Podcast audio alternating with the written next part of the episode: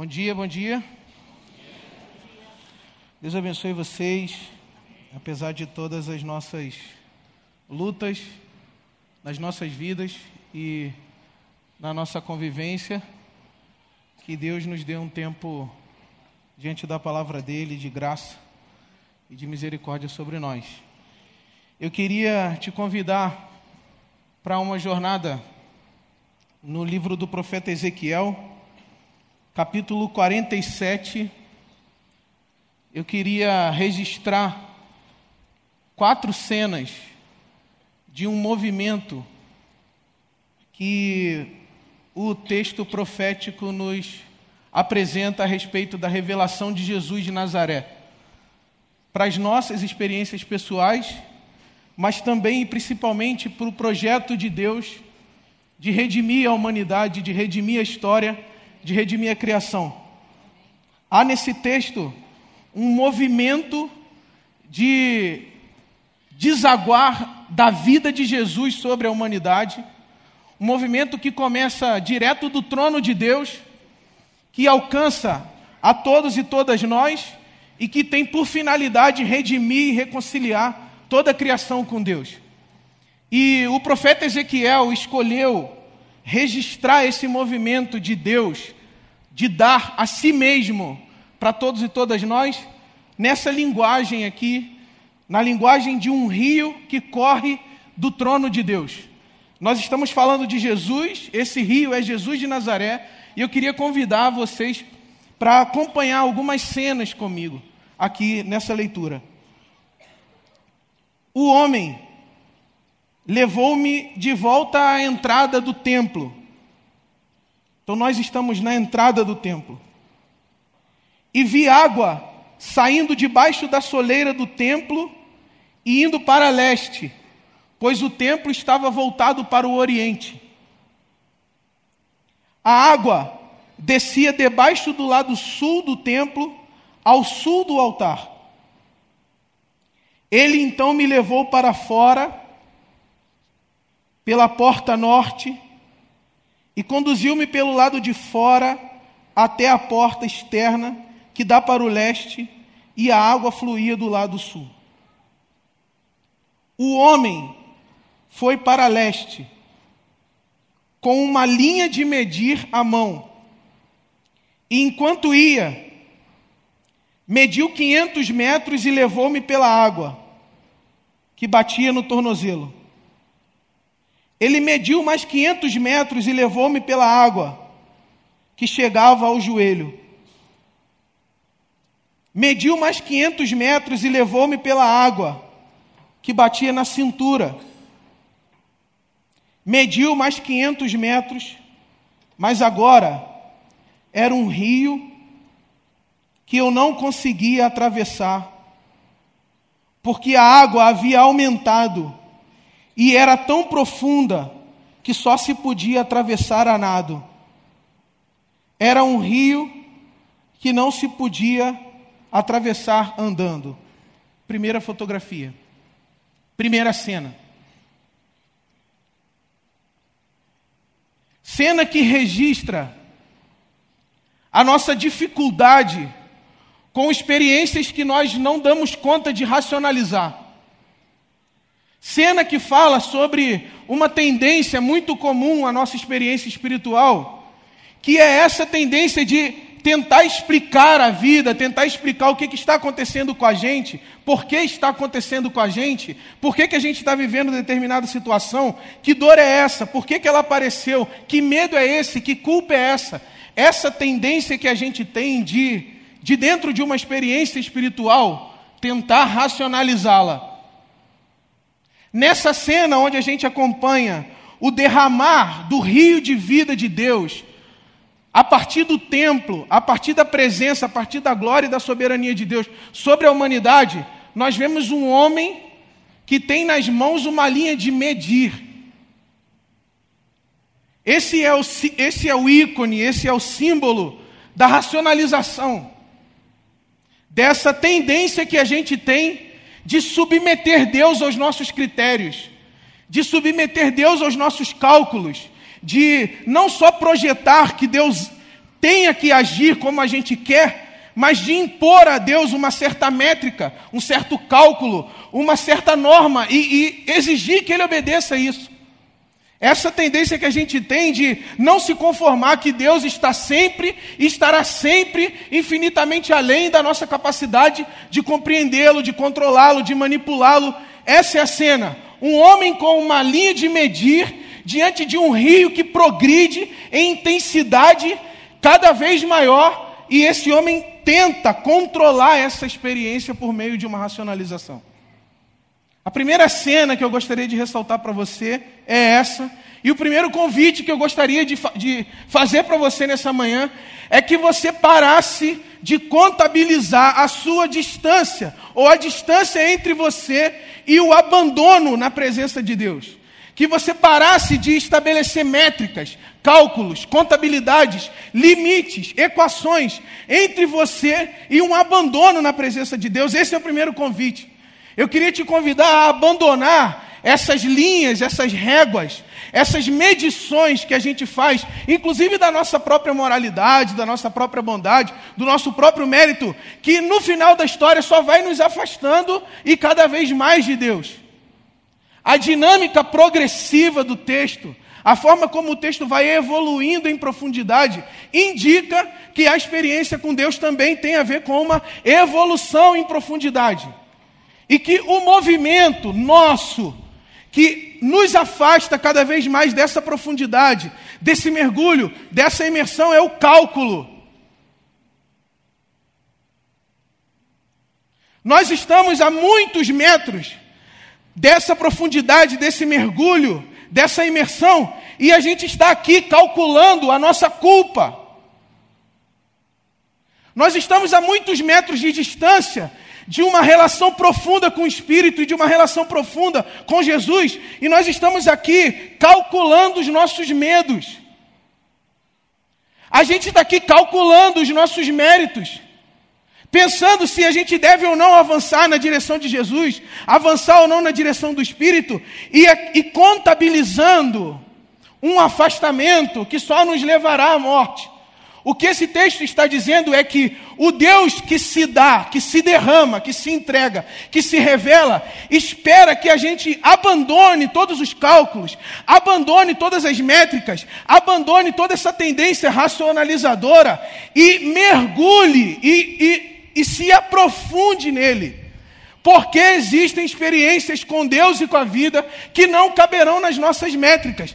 E a gente tenderá a ficar a uma distância de segurança de Deus e da vida por causa dessa nossa tendência. Deus não pode permanecer como água controlada no seu tornozelo. O espírito não pode permanecer como água calculada no seu joelho. A graça e a misericórdia não podem permanecer como água metrificada, contabilizada na sua cintura. A intenção do Espírito, a intenção de Jesus é te colocar num limite, numa beira, onde você discerna que o abandono o abandono, o lançar-se a si mesmo dentro dessa experiência é a nossa única saída diante de Deus. Nós não, não devemos e não podemos manter distância, querendo um chão sempre debaixo dos pés, querendo situação estável, querendo regularidade, controle, cálculo. Deus não se submete às nossas calculadoras teológicas, doutrinárias, espirituais, linguísticas, matemáticas. Deus não cabe nesse cálculo que a gente faz para mantê-lo sob o nosso controle. A minha primeira, a minha primeira, o meu primeiro desaguar na sua direção é que você pare de contabilizar. Porque você já sabe a primeira parte, você já sabe e eu já sei que existem situações na nossa vida que a nossa métrica filosófica não resolve. A nossa métrica psicanalítica não resolve. A nossa métrica econômica não resolve. Nós já sabemos que nós estamos aqui no limite. Mas a nossa capacidade de racionalização produz a ilusão de que a água ainda está aqui, ó. A nossa criatividade, a nossa elaboração filosófica, lógica, produz a ilusão que nós podemos ter Deus sob o controle, que nós podemos ter a água numa altura e numa intensidade que nos permita segurança. Deus não é segurança, o Evangelho de Jesus não é segurança, a experiência com o Espírito não é estabilidade, a experiência espiritual, segundo essa revelação profética, é um mergulho, um abandono de si dentro de um espaço extremamente profundo de graça, misericórdia e bondade. Um abandono de si dentro de Deus para que principalmente a gente pare de sofrer os rebotes, as violências contrárias dessa nossa tentativa de explicar tudo, de organizar tudo, de contabilizar tudo. Dizem que aquilo que a ciência chama de Homo sapiens foi transformado no Homo econômicos. E é fato que a gente traduziu essa tendência de contabilizar tudo para uma relação com Deus. E a gente fica estabelecendo cálculos, metas, progressões e performances numa relação que só pode ser vivida na intensidade do abandono.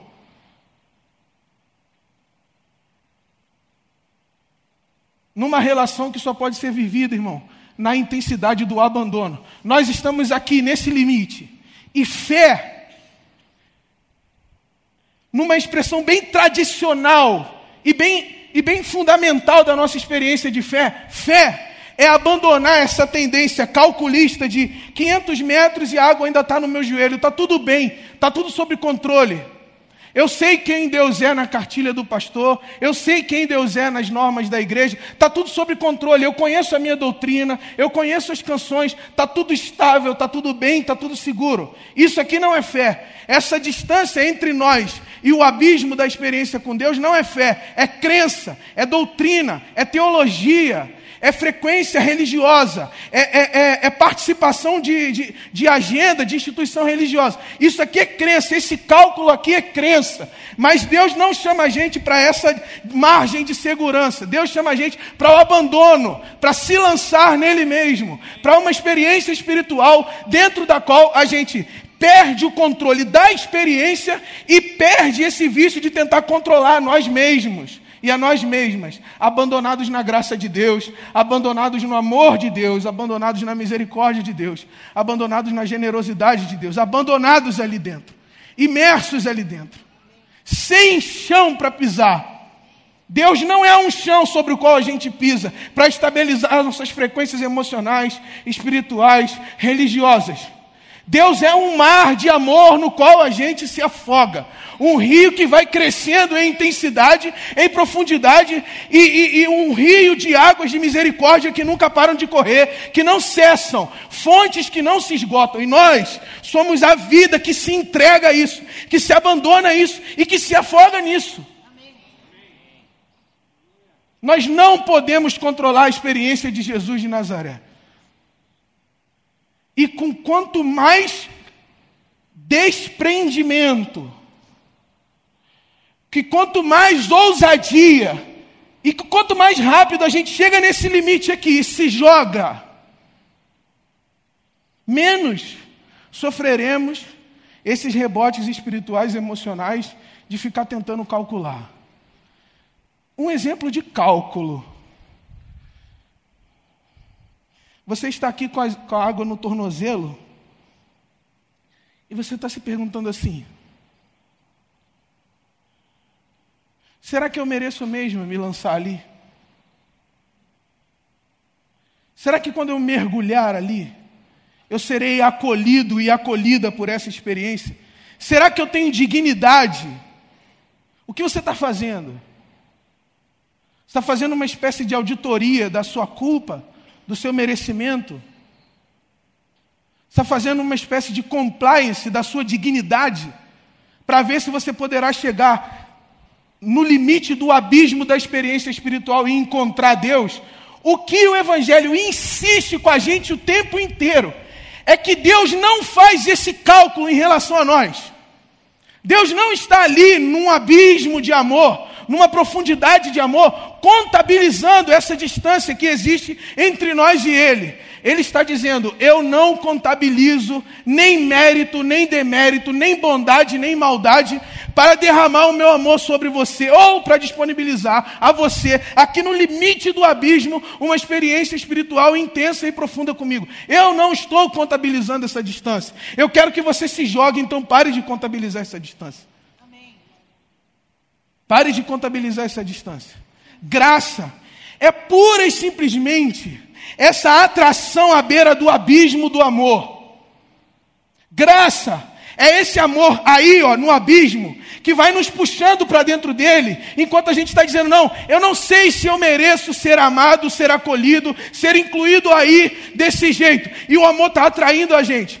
E nesse movimento de atração, nós vamos dizendo para a gente mesmo: é melhor a gente ir, é melhor a gente se soltar. Essa é a força, é, é essa é a vida. Eu preciso deixar isso acontecer. Ao mesmo tempo, a gente está dizendo: mas será que. Será que eu serei? Será que eu serei inundado, encoberto e afogado por esse amor?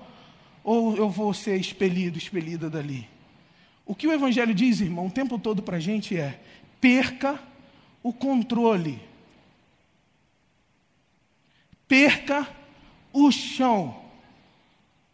Sai dessa zona de estabilidade onde Deus parece obedecer aos seus gestos, onde Deus parece mais um, um ventríloco, onde Deus parece um, um cálculo algorítmico.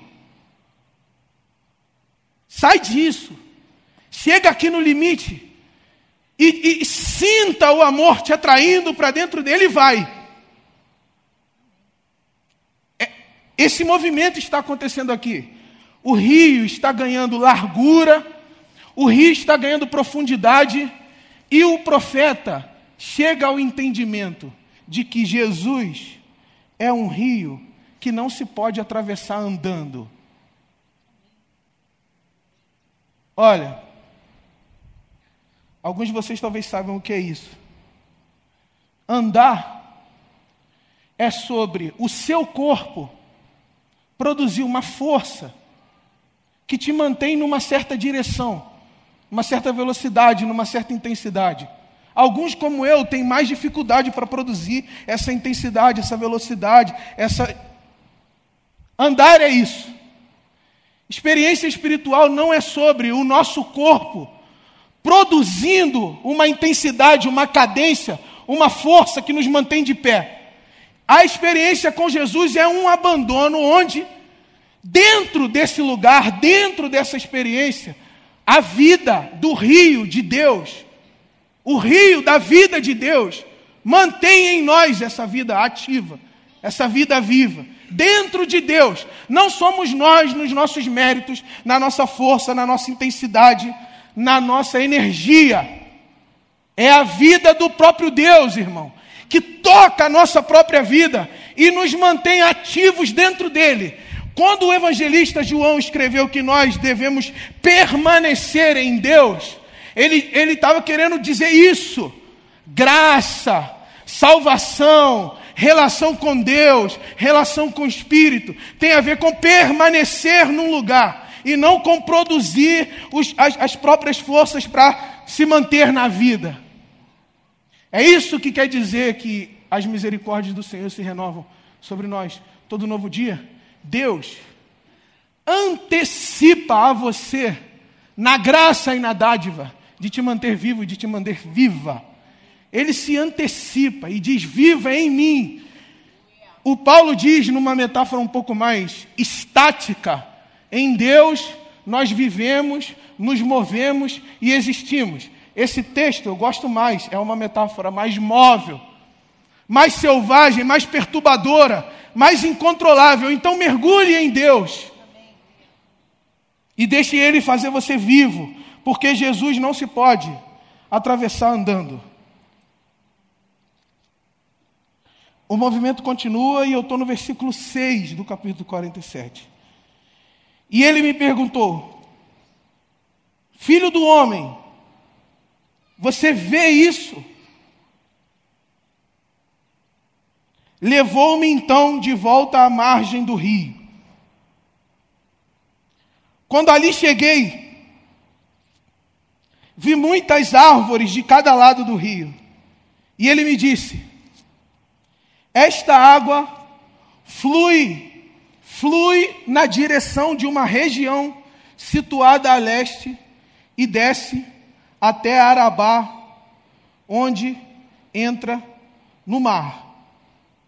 Quando deságua no mar, a água ali é saneada, segundo a imagem, segundo a cena. Voltem aqui comigo, por gentileza. As duas figuras desse, desse trecho, dessa cena, que eu gostaria de ressaltar, são Arabá e Mar Morto. Essas duas imagens, topografias, dizem respeito à nossa experiência espiritual e pessoal com Deus e com Jesus, mas dizem respeito também à experiência de toda a humanidade, à experiência da história com Jesus. Arabá é uma é um deserto numa depressão. Cola essas duas imagens. Um deserto um lugar árido, sem vida, clima hostil, numa depressão, abaixo do nível de um mar morto. Pega essa imagem, decodifica essa imagem. Nós estamos olhando para um deserto que fica abaixo do nível do mar abaixo do nível de um mar que é morto por si. Essas duas figuras dizem respeito à nossa experiência espiritual existencial. Nós somos Arabá. Nós somos o lugar árido, nós somos o lugar impotente, nós somos o lugar muitas vezes improdutivo, nós somos o lugar do medo, o lugar da culpa, nós somos essa depressão que, ou onde aparentemente nenhuma vida pode nascer, onde aparentemente nenhuma vida pode gerar. Nós somos esse lugar que precisa de uma, de uma revitalização, nós precisamos que venha sobre nós uma nova vida, uma outra vida, e dê um outro status, uma outra configuração a quem nós somos. Porque por nós mesmos, na força das nossas pernas, nós somos como Arabá e como o Mar Morto. Nós somos o lugar da devastação. Nós somos o lugar cujo ponto de salubridade foi perdido. E o que esse texto está dizendo é que o derramamento de Jesus de Nazaré, isso o texto do Novo Testamento também diz.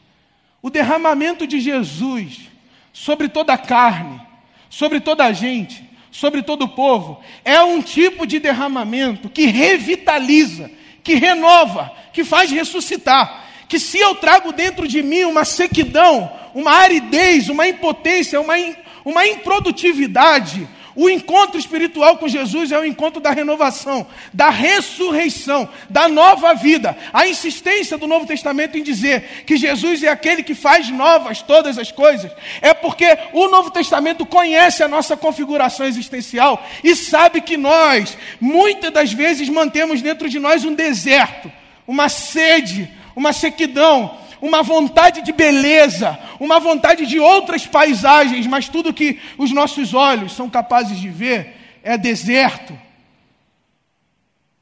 Nós, às vezes, não podemos nem beber da nossa própria água, porque ela é excessivamente saloba e nos fará mal. Nós somos um mar morto. Mas o que o Novo Testamento diz é que quando o rio de vida de Deus foi derramado, desaguado sobre a humanidade, mesmo essa humanidade com perfil de deserto, mesmo, mesmo essa humanidade com perfil de mar morto, foi ressuscitada, foi revitalizada por Jesus de Nazaré. Essa é a experiência com Jesus. Uma experiência onde nós sabemos do Arabá que nos habita. Eu, eu pus no Google a foto e fiquei olhando para mim mesmo na foto. Não faz agora não, mas depois dá um Google no Arabá.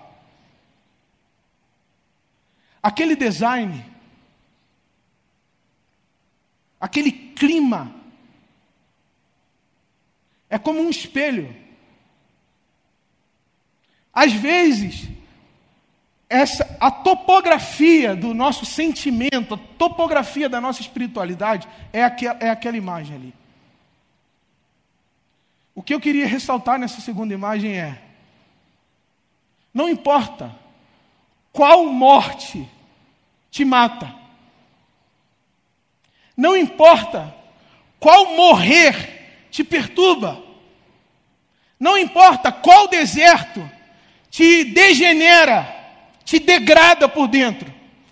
A experiência do abandono com Jesus, a experiência da imersão em Jesus, é a experiência de fazer novas todas as coisas, também e principalmente na sua vida. É a experiência onde Deus quer invadir o seu coração e, e, e, e desaguar sobre a sua vida e te renovar. E fazer, e fazer nascer vida dentro desse deserto e fazer nascer vida dentro desse mar. A cena que eu vou passar a descrever agora, a terceira cena, eu gostaria que você ouvisse ou lesse, imaginando-se nesse processo. Por onde o rio passar, haverá todo tipo de animais e peixes Mas, mesmo no Arabá, mesmo no Mar Morto, que a ciência demonstra a impossibilidade de gerar qualquer tipo de vida, porque essa água flui para lá e saneia a água salgada, de modo que onde o rio fluir, tudo viverá. Amém. Terceira cena. De modo que onde o rio fluir, tudo viverá. O meu convite hoje é: viva a experiência do abandono em Jesus. Pare de calcular a aridez do seu deserto, a improdutividade do seu mar morto. Pare de calcular isso. Pare de estabelecer isso como uma distância entre você e Deus e abandone-se, sabendo que por onde o rio de vida de Jesus passar, tudo será transformado em você, em mim, em nós, em especial naquelas situações onde nós sabemos que nós não damos mais conta de fazer nascer alguma forma de vida, produzir alguma forma de vida. Abandone-se em Jesus. Mas você poderia me dizer assim, e aqui eu estou virando já para a gente terminar. Dos anjos. Essa leitura que você está fazendo do profeta, parece excessivamente subjetiva, individualista. Eu já, eu já coloquei o meu deserto em questão, eu já coloquei o meu arabá em questão, eu já entendi que em mim há um lugar de impotência e de improdutividade que precisa conhecer a intensidade dessa vida nova de Deus, eu já entendi isso. Mas isso é muito, isso é muito subjetivo, individualista. Sim, e agora eu quero fazer uma passagem importante, porque se você percebeu isso, essa é a questão central do Evangelho. O Evangelho é sim uma transformação do nosso deserto, é sim uma transformação do nosso mar morto, é uma experiência com a vida de Deus que muda a nossa vida interior, exterior, a nossa relação com o corpo, a nossa relação com o próximo, a nossa relação com a sexualidade, a nossa relação com a comida, a nossa relação com a nossa deficiência, a nossa relação com a, o processo de saúde. Então, sim, o Evangelho de Jesus tem uma relação com a transformação da nossa vida enquanto sujeito sujeitos, enquanto pessoas singulares que somos. No entanto, o rio de vida de Deus não é uma experiência espiritual que se esgota na nossa subjetividade, na nossa individualidade. Nós, uma vez imersos, uma vez abandonados nesse espaço, nós passamos para uma experiência que eu quero chamar aqui agora de transbordamento. Nós não apenas recebemos uma nova vida, nós não apenas fomos transformados numa nova vida, mas nós passamos a partir dessa experiência e de dentro desse lugar a gerar nova vida, a transbordar nova vida. Depois da experiência da transformação, da regeneração, da renovação da sua vida, existe uma experiência de transbordamento desse amor, transbordamento dessa misericórdia, transbordamento disso que você experimentou em você. Então você vai encontrando pessoas que trazem o deserto dentro de si, e você traz a fonte de água viva dentro de você. E esse encontro produz vida nova ali. Você me encontra deserto, você me encontra morto. As suas águas de justiça, de bondade, de misericórdia renovam a minha vida. A experiência com o Evangelho de Jesus é uma experiência espiritual, onde aquilo que acontece no, na nossa interioridade, na nossa subjetividade, transborda de modo a mudar, de modo a transformar a vida das pessoas que convivem com a gente. Dos anjos, onde isso? Como isso? Então, o escritor do Evangelho de João, Nesse mesmo, nesse mesmo mundo aqui, metafórico, gráfico, que eu estou compartilhando com vocês, disse, no capítulo 7 do seu texto, que aquele e aquela que cresce em Jesus de Nazaré, do seu interior, fluiriam rios como de água viva.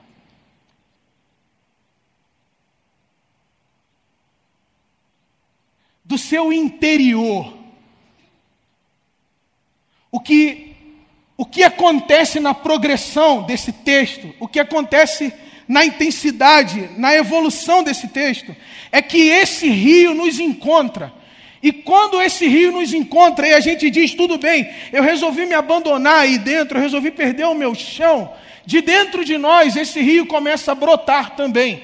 E daí esse rio que brota de dentro de nós, a partir da experiência do Espírito, que é o que diz o Evangelho de João, vai alcançando pessoas que estão vivendo na condição de Arabá. Então você chega para mim e diz: dos anjos, dentro de mim existe um deserto. Que bom que a gente se encontrou, porque dentro de mim existe uma fonte. E as vidas desaguam sobre as outras vidas de modo que os nossos desertos são saneados, de modo que os nossos mares mortos são saneados pela relação na comunidade do Espírito, pela relação na comunidade do rio da vida de Deus. A experiência espiritual sempre deságua. Quando Jesus encontrou a mulher no capítulo 4 do Evangelho de João, a mulher samaritana no poço, foi isso que aconteceu.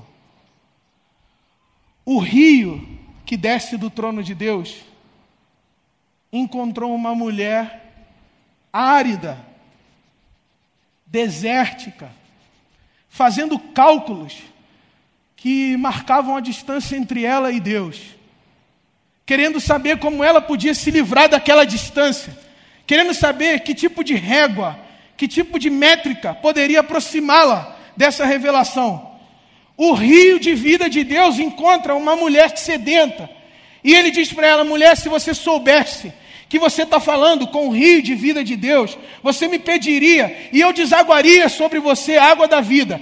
Os encontros daqueles e daquelas que seguem a Jesus são encontros desse perfil, desse tipo, com essa, com essa, com essa poesia, nós encontramos pessoas sedentas, nós encontramos pessoas áridas, nós encontramos pessoas desejosas de vida. E nós dizemos para ela: se você soubesse o que brota de mim, que tipo de fonte é essa?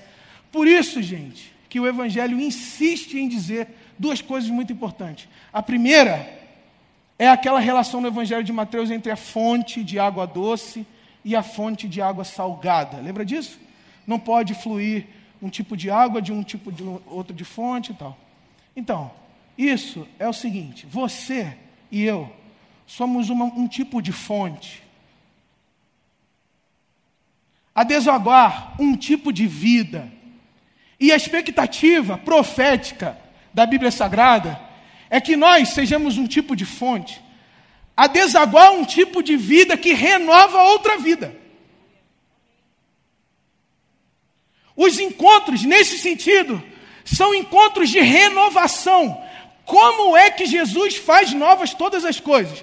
Como é que se cumpre o que diz o Novo Testamento? Que Jesus está fazendo novas todas as coisas. Isso se cumpre quando do nosso interior brota um tipo de água, um tipo de vida que renova a vida toda ao nosso redor, que renova as formas de vida ao nosso redor. Por onde o rio passa, por onde você passa, por onde eu passo, por onde nós passamos, nós passamos nós passamos enquanto passa o rio de vida de Deus.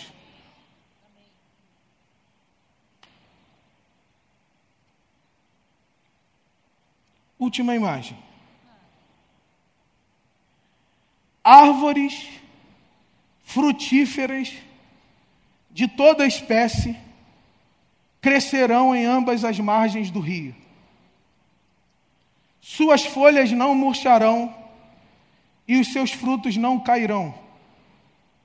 Todo mês produzirão, porque a água vinda do santuário chega a elas. Seus frutos servirão de comida e suas folhas de remédio. Olha, é bonito, mas é muito pesado. O que esse texto está dizendo é que a sua passagem, e mais do que isso, a nossa passagem, que nós somos rio, lembra? Não somos pedra. Nessa mensagem aqui, nessa revelação aqui, nós não somos pedra que possa afetar outras pessoas a, a ponto de machucá-las. Nós não somos pedra. Nós somos rio de vida, rio de água da vida que desce do trono de Deus, e com a nossa passagem, árvores de todas as espécies nascem ao nosso redor, às nossas margens, porque transborda de nós uma água que não nos diz respeito, uma vida que não nos diz respeito, mas é a água da vida do próprio Deus, que transborda de nós e vai gerando vida ao nosso redor. Essa imagem é muito bonita, mas ela é muito forte. Porque nos responsabiliza por renovar, como diz o salmista no capítulo 103. Domingo passado a gente teve esse momento de salmos, de renovar a face da terra. Duas informações importantíssimas. A revelação de Jesus não é para converter indivíduos. A relação de Jesus é para reconciliar com Deus toda a criação. O que significa que nessa palavra, nesse movimento, existe uma implicação ecológica. Existe uma implicação que tem a ver com as nossas relações pessoais, mas tem a ver com as nossas relações com a natureza, tem a ver com a nossa relação com a criação de Deus. O texto de Apocalipse diz: Jesus fará novas todas as coisas. Ele entrará nos vales desolados, nos vales da sombra da morte. E ele fará novas todas as coisas. E como é que isso acontece hoje? Isso acontece hoje, à medida que todos e cada uma de nós transbordamos da vida do rio de Deus que nos afetou, que nos imergiu, que nos afogou nele mesmo. Hoje, os seus frutos servirão de comida. Os seus frutos servirão de remédio. Comida e remédio. Comida e remédio. A presença espiritual nutre, é nutritiva. Relações espirituais têm a ver com fomes satisfeitas por amores nutritivos. Culpas perdoadas por amores nutritivos, dores curadas, porque os nossos frutos servem de comida, as pessoas têm fome e elas se alimentam da forma como a vida de Deus produz vida na gente. Produtividade espiritual não tem a ver com nenhuma performance de oração, de jejum, de nada para agradar a Deus. Tem a ver com como a vida do Espírito produz em nós uma vida, da qual o outro estende a mão, toma o seu fruto. Vocês lembram dessa metáfora do fruto nos evangelhos?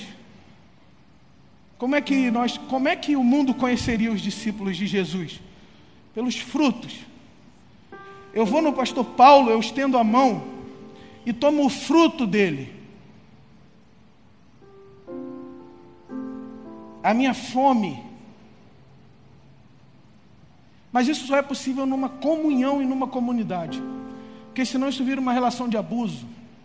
Eu vou sempre no pastor Paulo, eu tomo fruto, eu me alimento, eu me alimento, eu me alimento eu me curo, eu me curo, eu me curo, esgoto a vida dele. Mas eu queria lembrar para você hoje: você é um fruto que alimenta e cura o mundo. Veja só, uma coisa, você precisa deixar esse cálculo aqui, se abandonar em Deus para que isso seja possível. A minha, a minha expectativa é esse segundo ponto: é que seja possível que você alimente e cure. O, o meu sonho, a minha expectativa, o meu apelo é que a sua presença seja uma presença nutritiva e curativa. Por isso que eu estou dizendo: lance-se em Deus, lance-se no Espírito, lance-se em Jesus. Porque se você disser para mim dos anjos, você está dizendo isso nessa expectativa ingênua de um pastor, porque você não sabe como o que eu produzo mata. Eu sei. Você não sabe como o que eu produzo fere. Eu sei.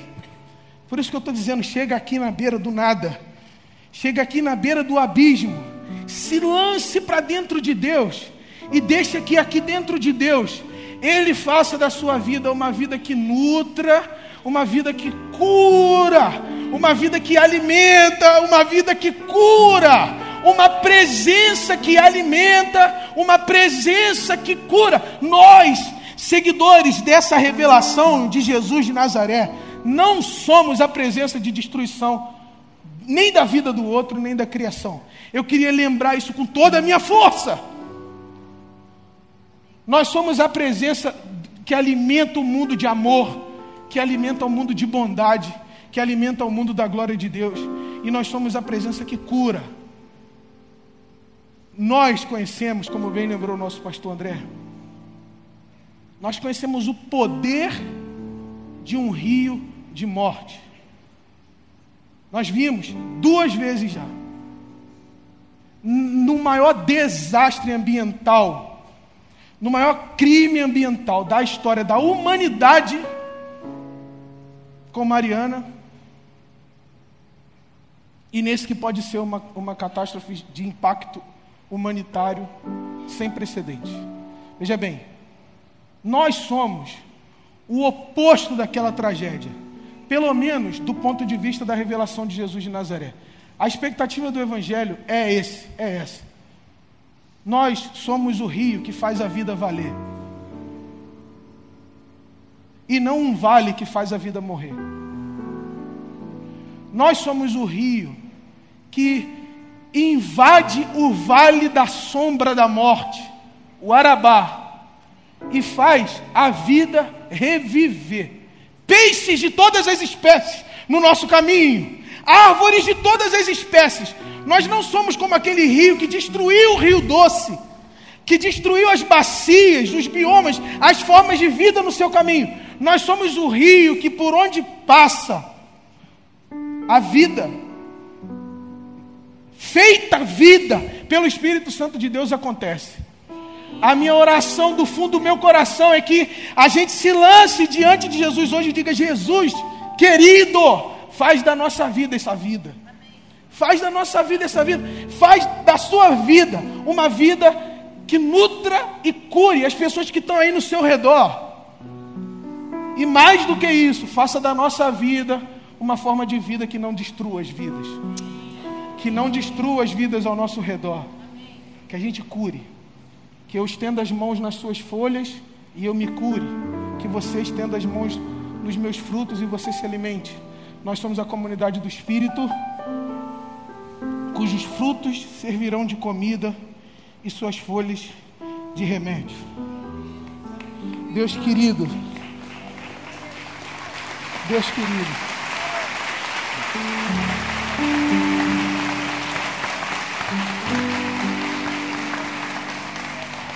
Deus querido, nós queremos nos abandonar aqui, Deus. Chegamos nesse limite, Deus.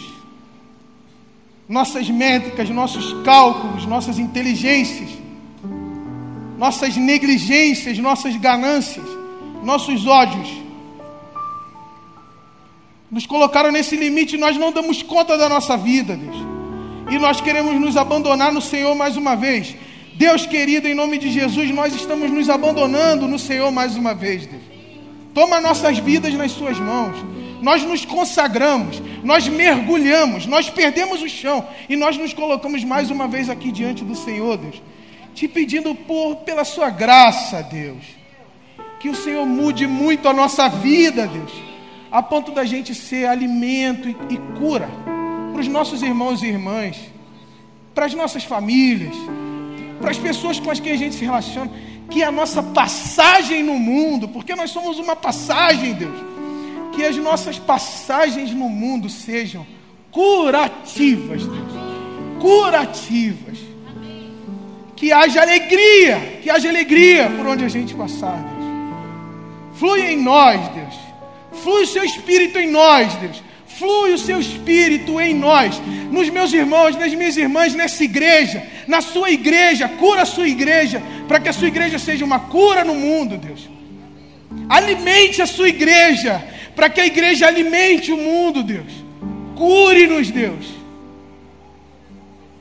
Cure-nos e faça-nos cura. Em nome de Jesus, Deus.